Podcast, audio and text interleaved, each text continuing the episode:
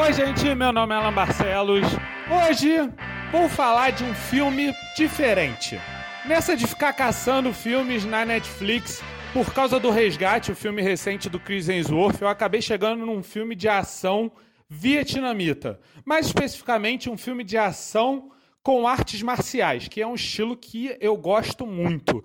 O nome do filme é Fury. Aqui no Brasil saiu com o título de Fúria Feminina, porque ele conta a história de uma mãe tentando libertar a filha que foi sequestrada por criminosos.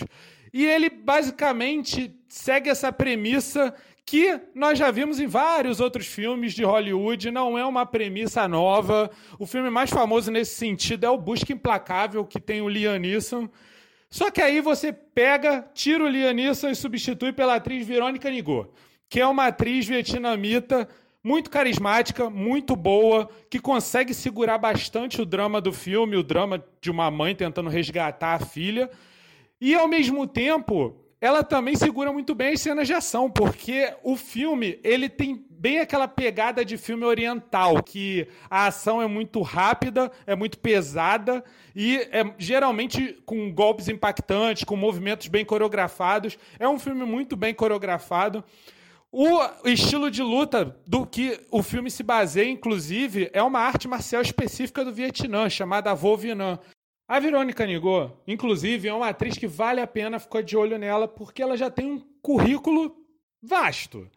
Não só no Vietnã, onde ela tem vários filmes de ação, como por exemplo O Rebelde de 2007 e Duelo de Assassinos de 2009, que são filmes bem maneiros, diga-se de passagem, mas ela tem também participações expressivas em Hollywood, como por exemplo a continuação de O Tigre e o Dragão. Ela participou do filme Star Wars os Últimos Jedi, ela foi a Paige Tico, irmã mais velha da Rose Tico.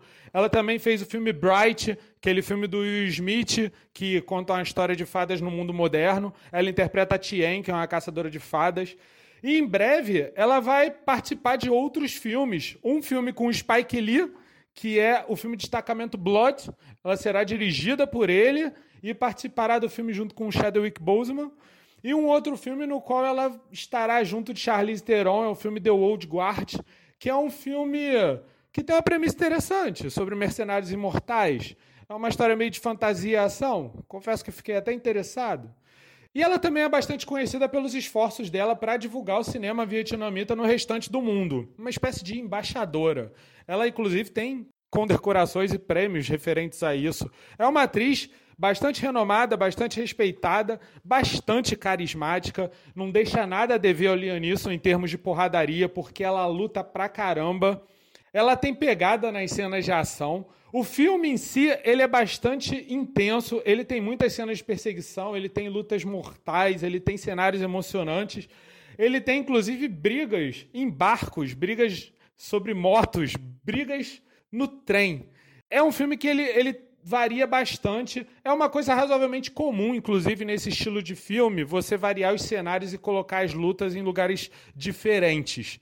Fury, na verdade, lembra muito filmes do mesmo estilo que são feitos na Indonésia e na Tailândia. Filmes geralmente de artes marciais que colocam um personagem principal contra gangues de criminosos e mafiosos, geralmente em lutas extremamente violentas, sanguinolentas e brutais.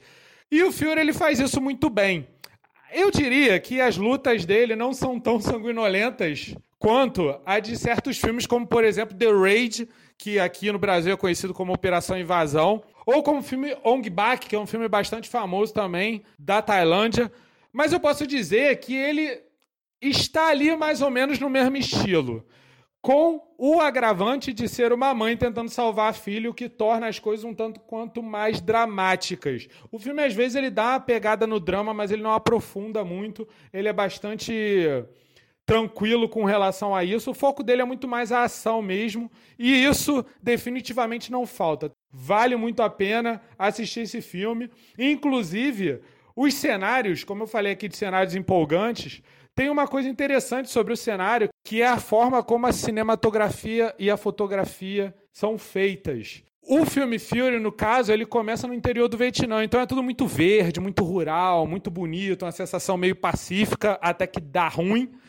E quando a personagem principal, a Hai Pong, vai para Saigon, o ritmo do filme muda, mas A fotografia também muda, o, o cenário começa a ficar com um vermelho meio elétrico, varia com verde, varia com azul, às vezes lembra um pouco o guialo italiano.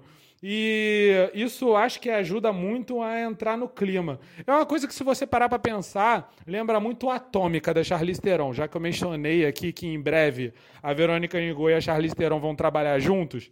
Lembrando um filme da Charlize Theron, Atômica. Os cenários e visuais coloridos do Atômica e o fato de ser uma protagonista feminina porradeira fazem sentido em termos de comparação aqui com o Fury.